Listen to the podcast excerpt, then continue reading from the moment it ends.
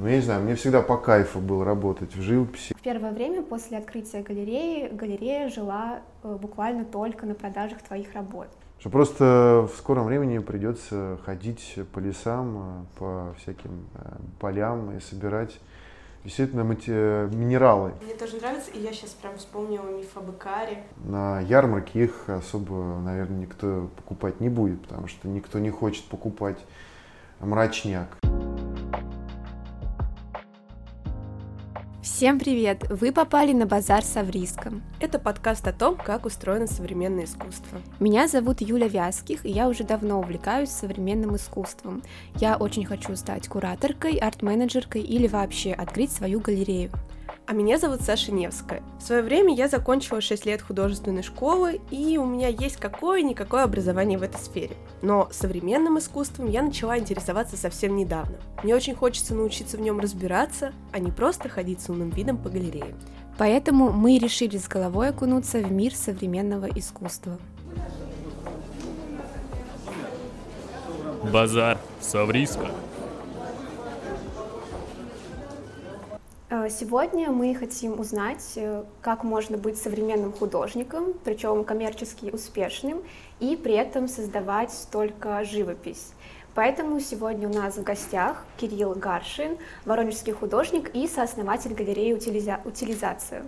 Кирилл, привет. Здравствуйте. Немножечко введем в курс дела наших слушателей. Кирилл в 2010 году закончил Воронежское художественное училище, а в 2011 у него уже случилась первая персональная выставка в галерее «Хлам». И нам стало интересно, как ты так быстро пришел к персональным выставкам и как ты себя продвигал как художника. Ну, я бы не сказал, что это прям как-то быстро было и стремительно, но я в 2005 поступил в училище, проучился там 5 лет, учился вместе с э, Колей Алексеевым, а Коля Алексеев уже на тот момент был знаком э, с э, многими ребятами воронежскими, художниками, которых все знают, там Ваня, Арсений Жиляев, Долгов, вот, ходил в галерею «Хлам». И, собственно, через Колю я познакомился со всеми остальными, вот, собственно, этими ребятами. Вот, и после того, как я закончил учебу в 2010 году. Я уже был знаком э, с э, директором галереи «Хлам». Вот, и э, спустя еще год э, как-то я просто сделал серию работ, э, принес показать. Она вроде как всем понравилась, и было принято решение сделать э, первую выставку. А почему ты выбрал для себя основным медиумом творчества именно живопись, потому что, ну, кажется, что в контексте современного искусства живопись это уже такой устаревший формат. Ну, мне я не знаю, кому так кажется, кому-то может и кажется, но я считал всегда, что живопись э, самая гибкая, самая, скажем так, э, самая перспективная в плане всяких разных э, стилистических, э, идейных э, развитии медиа. Да? То есть э, в живописи можно сделать все, что угодно, можно высказаться как угодно на любые темы, и она никогда не будет, э, ну, она будет всегда актуальной, никогда не станет как бы устаревшим медиа. Просто есть э, в истории некое, некие периоды, когда люди устают от того или иного медиа, ну, в частности, в жи, э, от живописи, потому что его слишком много, слишком много именно вот этой вот визуальной информации, и поэтому э, периодически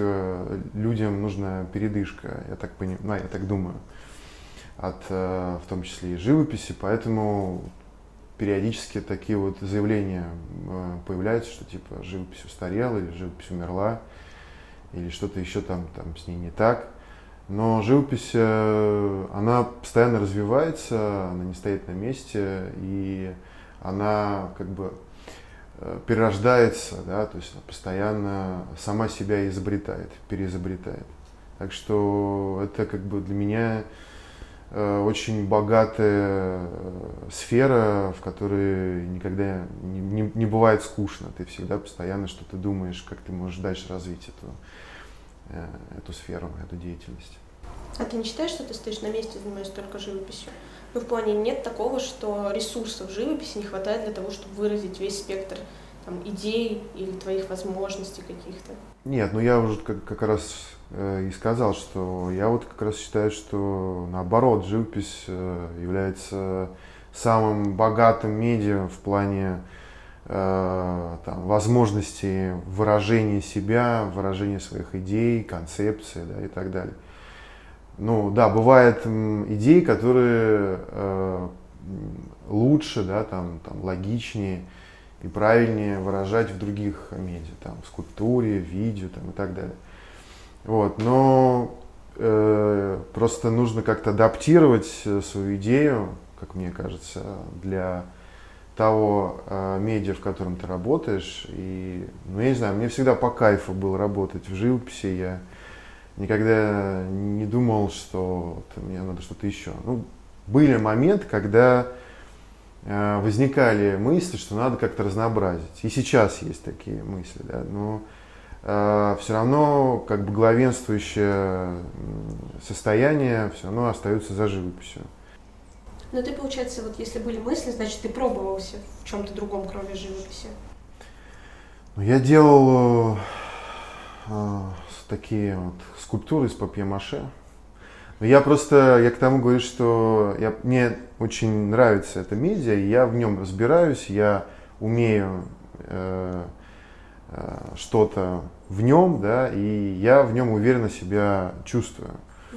Вот, если я, ну как бы нет, не то, что зона комфортна, комфорта, я просто понимаю, какие там идеи, какие вообще мысли, которые у меня есть, я могу воплотить именно в живописном формате. А если бы у меня возникла мысль, я подумал, что вот эту мысль можно воплотить в другом формате, там, какая-то объемная скульптура, то я попробовал бы сделать ее в формате скульптуры. А почему ты называешь свой подход в живописи, вообще в своей работе коллажным? Ну, потому что, нет, это на самом деле используют очень много художников, э, э, которые занимаются и живописью, и не только. Потому что с развитием фотографии э, гораздо проще и гораздо эффективнее стало вот использовать фотографию в создании композиции внутри. Да, там, внутри какой-то работы, которую ты делаешь, да. Вот, и ты просто, ну, там, жонглируешь какими-то образами, ты находишь их там в разных, у разных источников, э, и потом просто сопоставляешь, понимая там, как что к чему соотносится. Ну и получается, что такой своеобразный коллаж. То есть коллаж именно вот именно в, в образах. Ну это как э, в твоей серии работ э, «Праздные дни», очень угу. известный, так. где ты за основу как раз взял полароидные снимки. Да, но там в меньшей степени присутствует коллаж, потому что э, ну, практически без изменений были взяты полароидные снимки. Но еще есть такой момент, э, у живописи есть интересный эффект. Э, то есть э, там даже когда ты просто там, пытаешься перерисовать что-то с фотографии, все равно э, есть такое неуловимое ощущение от живописи, что вот даже пририсованное изображение с фотографии, оно приобретает некие новые смыслы, новые знач значения, э, как-то по-другому на тебя влияет, ты чувствуешь энергетику, которая заложена в самой работе, потому что здесь как бы присутствует элемент э, рукотворности. Там за основу была взята фотография, но при этом э, итоговый результат оказывается совершенно не тот, который был взят типа, изначально, mm-hmm. эта фотография. Ну, вообще мы, как мы поняли, ты коммерчески очень успешный художник, и лично я об этом узнала из подкаста «Арт-гида. Искусство в массы», mm-hmm. где твоя галеристка Анастасия Шавлохова рассказывала, ну, основательница галереи сцены, где она рассказывала, что в первое время после открытия галереи галерея жила э, буквально только на продажах твоих работ. И как ты вообще сам можешь объяснить свой коммерческий успех? Ну, я не знаю. Это, это бывает порой загадка. Думаешь, что ты сделал какую-нибудь крутую работу, а она не продается. Или наоборот, да, ты сделал что-то, думаешь, как бы, ну, такое не особо эффектное, не особо привлекающее внимание, оно такой раз и все, типа, продается. Я не знаю, я, мне кажется, самый главный секрет заключается в том, что надо просто делать свое дело очень искренне, и вот эта искренность, она э, чувствуется в работах людьми, ну просто неосознанно, да, то есть люди приходят и они понимают, что эта работа, она правдивая, она искренняя, она сделана как бы по чесноку, да, то есть это не просто какая-то коммерческая э, побрякушка, которая там повесит на стену, это сделано специально для продажи, да, я никогда, когда работаю, не думаю про продажи, ну, вообще есть же такое, что живопись, она как бы лучше продается, считается.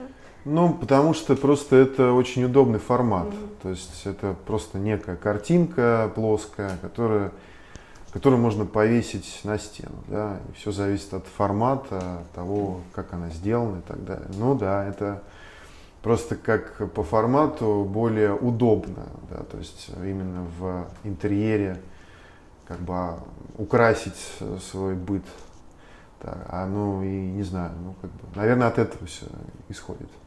Но я не, я не, не испытываю по, по, по этому поводу никаких угрызений, mm-hmm. потому что, ну, я уже сказал, я не, не думаю про коммерцию, когда делаю. Я думаю про коммерцию, когда я уже сделал все. Я вот тогда уже там показываю там, в галерее, да, и типа ну, мы обсуждаем вопрос цены и вообще там, как это все можно будет продавать.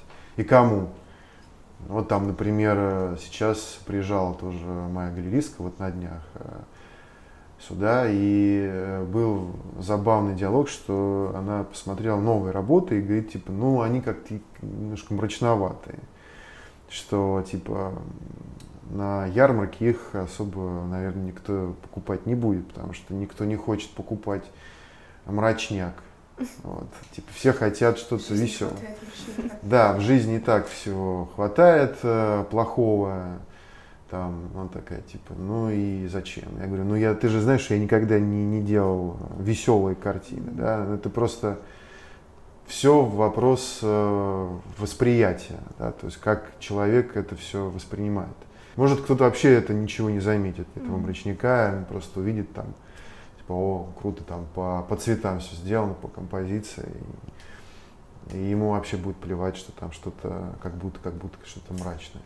Так что все вопрос э, оптики. А какой вообще у тебя был рекордный ценник э, по продажам своих работ? 10 тысяч евро. А сколько вообще примерно твои работы стоят? Ну, они стоят примерно так, как, э, в принципе, у всех э, на рынке, там, плюс минус там 4, 5, 6 тысяч евро. Угу. Все зависит от э, работы, размера, то, как она сделана, то есть от техники тоже, от э, того, какой серии или циклу она принадлежит. А вот эта работа за 10 тысяч, э, она продавалась через галерею? И вообще, что это за работа? Через галерею, да. Но это была моя самая большая на данный момент работа, 2 на 10 метров – вот, она продавалась через галерею московскую. Вот, и, в общем, была выставка, и, собственно, новая серия работ «Сад с недаемой улитки» назывался. Mm-hmm. И, собственно, как раз вот ее и купили отдельно как бы, за, за такую сумму. Все остальное тоже скупили, но там в общих числах. Они просто, она складывалась э, из всех остальных работ. Mm-hmm.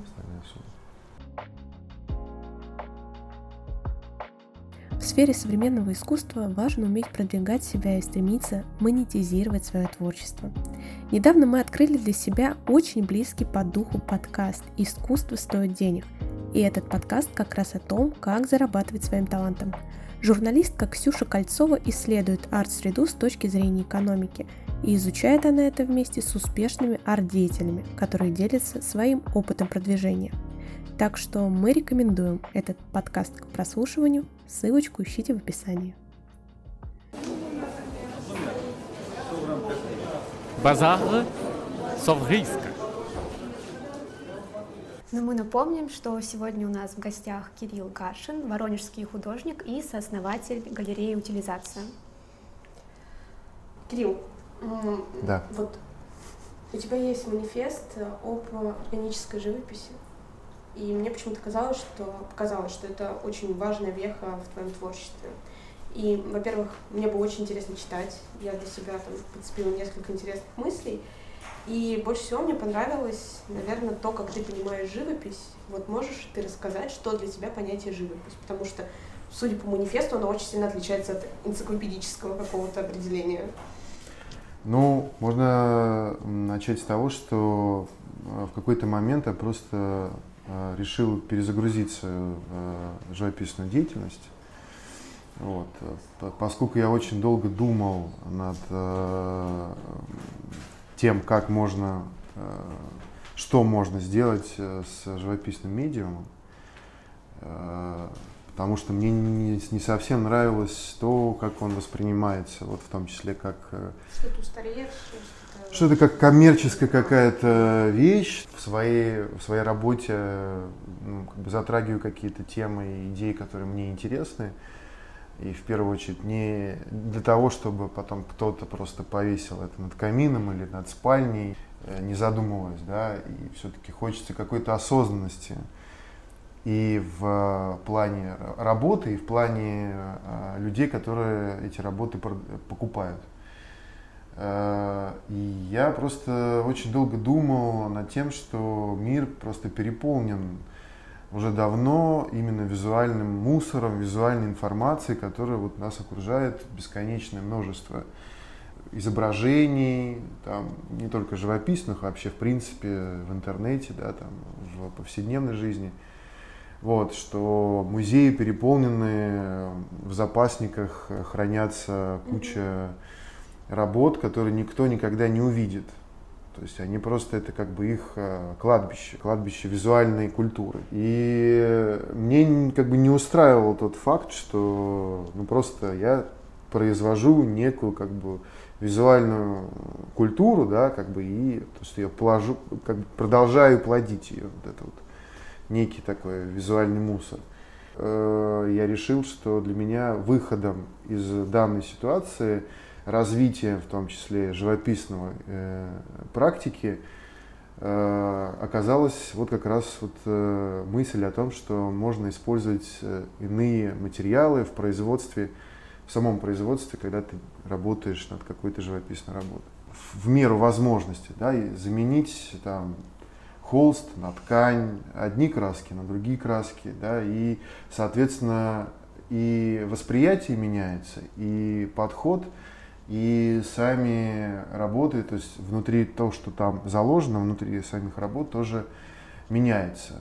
И получается, что в итоге э, ты как бы перестраиваешь, перекомбинируешь сам подход к, к работе и по итогу выходят новые смыслы, новые, э, так сказать, э, новые, новые восприятия того, что ты делаешь. Вот. Так что получается, что это не просто живопись, да, не просто картина, да, а именно живописный объект, что он живет своей жизнью, что он изменяется, что материалы, которые использованы в процессе создания этих работ, этой живописной плоскости, они могут в процессе, э, во время, временном да, промежутке как-то видоизменяться, что-то может э, отвалиться, что-то может э, там, потечь, и, и сам как бы рисунок, сама композиция тем самым может видоизмениться, может что-то вырасти, это плесень может появиться, да. Но плесень пока не появлялась, я думаю, что это надо углубиться в тему, там, или грибы какие-то вырастут на работе. Вот как-то мне, так. Мне еще понравилось, э, в Инстаграме у тебя было написано, хочешь улучшить живопись, э, превратить ее в плесень, что это такое, это прям Но так это, весело. Да, это просто, это такой, э, это такая реплика на пост Вани Гашкова, он тоже там выложил какую-то такую фотку веселую, что, типа, хочешь да, улучшить живопись, преврати ее в болото или что-то такое. Я говорю, преврати вот в плесень. Это весело. Ну да, такой соревно, соревновательный момент. То есть это всегда хорошо, благотворно влияет на творческий процесс. Ну, а вот раз теперь твои работы, они стали такими недолговечными, а изменилось ли как-то твое положение с коммерческой точки зрения? Потому что, ну, наверное, немногие захотят покупать работу, которая через какое-то время покроется плесенью или вообще исчезнет. Ну, тут есть такой момент, что я не знаю, как поведет себя эти работы, потому что для меня это как эксперимент. Да? Я не знаю, покроется ли она плесенью или не покроется. Там, да? Это вот как раз эффект э, непредсказуемости здесь э, и заложен. И просто, ну, э, я говорю так, что надо воспринимать эти работы с иной точки зрения. Надо поменять оптику восприятия работ, в том числе людей, которые все это покупают. Я не знаю, сколько времени пройдет, э, прежде чем там все будет осыпаться.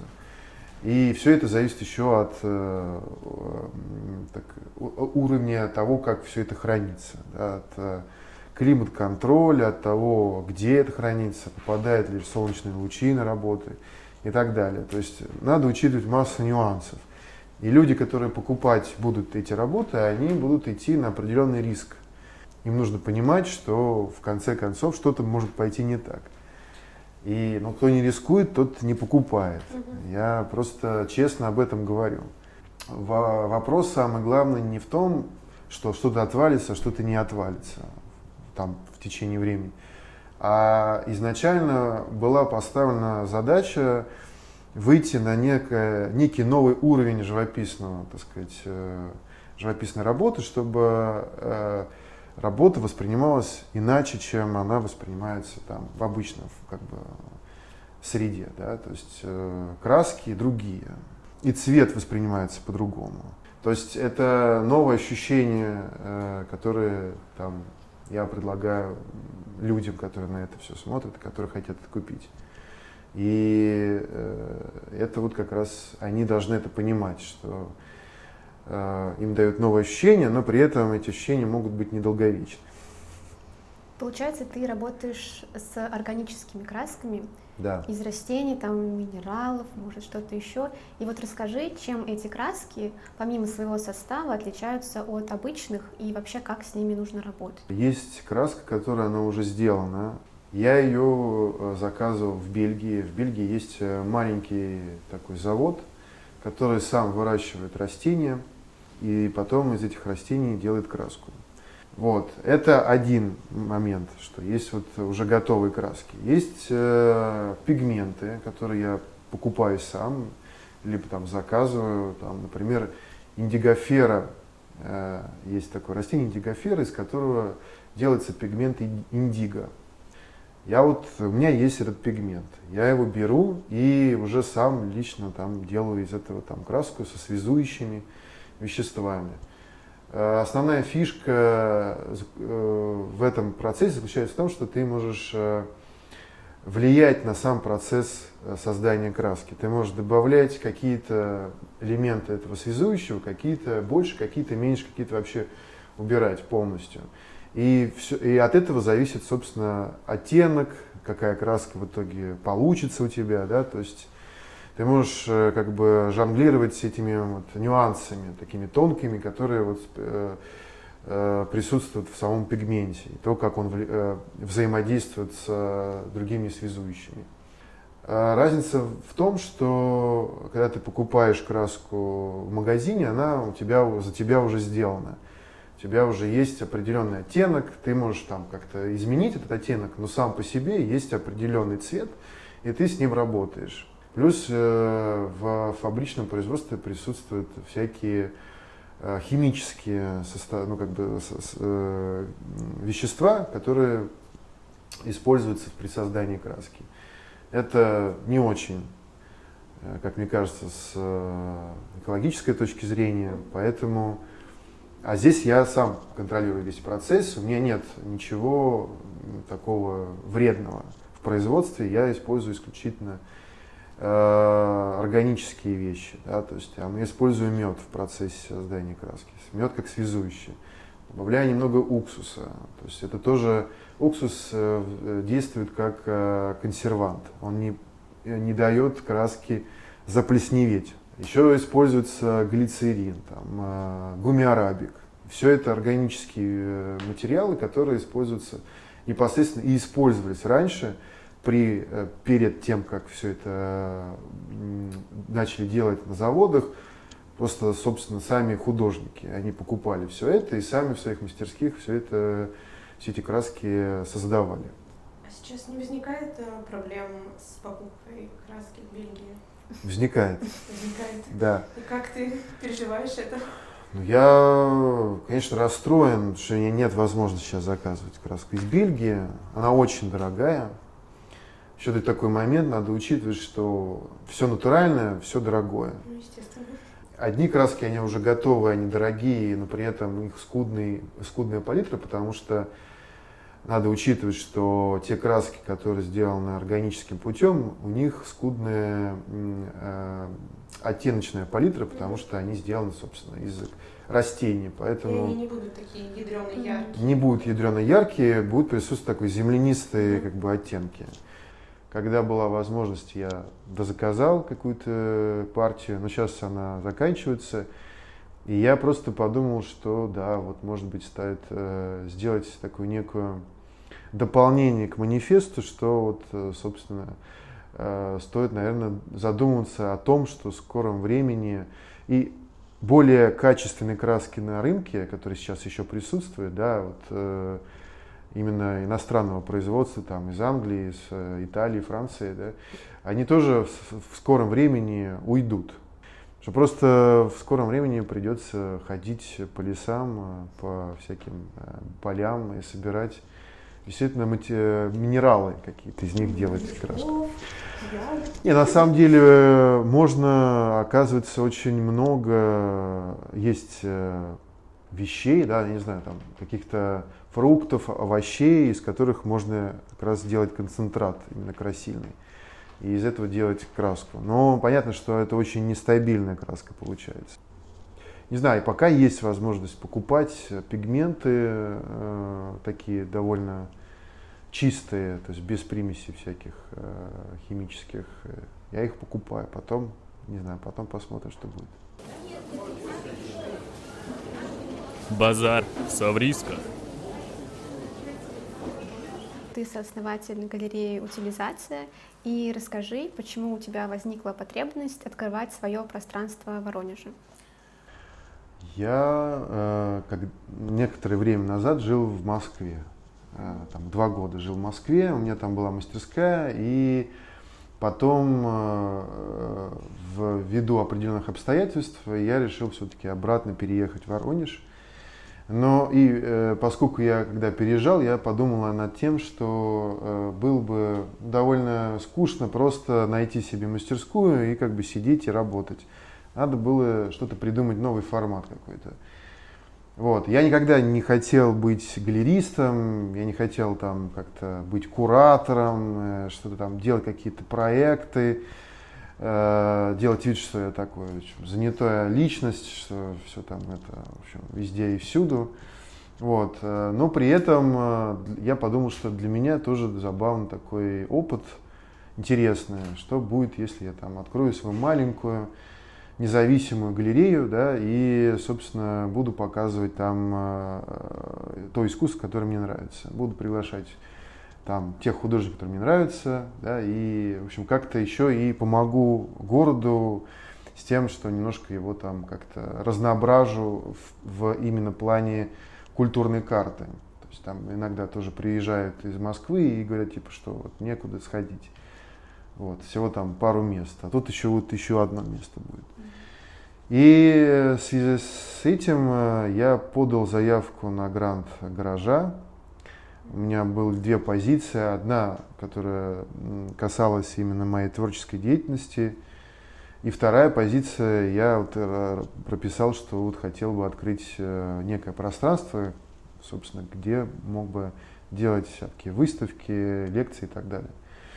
Э, грант одобрили, и, собственно, вот после того, как мы, я переехал в Воронеж обратно, я со своей партнершей по имени Марго мы, э, собственно, искали помещение, нашли в центре э, города, и где-то полгода мы делали ремонт.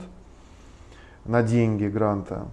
И, собственно, вот как раз буквально, э, казалось, вот год как уже прошел, вот год назад ровно открылись. С этого момента у нас прошли три выставки и одна лекция по фотографии. Вот. И таким образом, э, собственно, появилось такое маленькое пространство, но я просто ее так называю галерея, потому что, ну, так проще э, идентифицировать ее. По сути, как бы это моя мастерская, да, это такое некое маленькое пространство, три комнаты всего. В двух из них, э, собственно, проходят выставки, в другой, еще в, еще в третьей, там мы там как бы такая комната отдыха. Вот, и небольшая такая лаборатория, где я там работаю, там, смешиваю пигменты и все такое. То есть вы сами приглашаете каких-то художников и сами курируете? Да, да, да. Мы сами приглашаем, сами курируем. Есть э, желающие прокурировать э, проект. Э, у нас в пространстве. Просто мы как бы там как пространство такое, оно очень, поскольку камерное, оно э, подразумевает определенные проекты. То есть надо тоже это учитывать, это пространство, что в нем э, не все можно выставить и не так, как хотелось бы, да. Вот. Плюс еще мы э, взяли на вооружение такую Э, функцию, что каждому художнику, который участвует в нашей галерее, мы выплачиваем э, гонорар за участие. То есть мы уже не финансированы э, гаражом, но при этом все равно стараемся выплачивать какую-то часть денег за самоучастие, за продакшн, потому что я считаю, что это ну, нужно и важно делать. Очень мало галерей, в принципе, в России так делают. А, и поэтому я считаю, что это важная практика, которую нужно поддерживать и продвигать. Ну, это правда круто. Это неожиданно круто. То есть из своего кармана платить? Да, да. Супер классно. Потому что в наших интересах, чем меньше художников участвует, тем а, лучше. Да, поэтому я смотрю, было. Да. Ну, у вас, получается, не коммерческая галерея? Не коммерческая. Мы не продаем искусство. Мы можем продавать там какие-то каталоги, какие-то открытки с выставки, но сами работы мы не продаем. Я не галерист, э, то есть профессиональный, я просто, я тоже художник. Если кто-то придет и скажет, я хочу, ну, ладно, да, то, то мы просто этот вопрос обсуждаем с самим художником, договариваемся, делаем, можем сделать там договор, и все в порядке. Но таких прецедентов не было пока что, таких серьезных, чтобы человек пришел и сказал, хочу покупать там и все такое. Я просто предоставляю э, площадь, да, пространство для того, чтобы художник показал то, что он хочет показать. Я не делец, не дилер. Поэтому мне просто приятно, что люди приходят, и им, у них есть возможность посмотреть альтернативное искусство, нежели то, что там показывает Дай 5 или галерея Хлам. Базар. Саврийская. Кирилл, ну и что бы ты купил на базаре Савриска? Ох, я долго думал, что же я купил бы на базаре Савриска.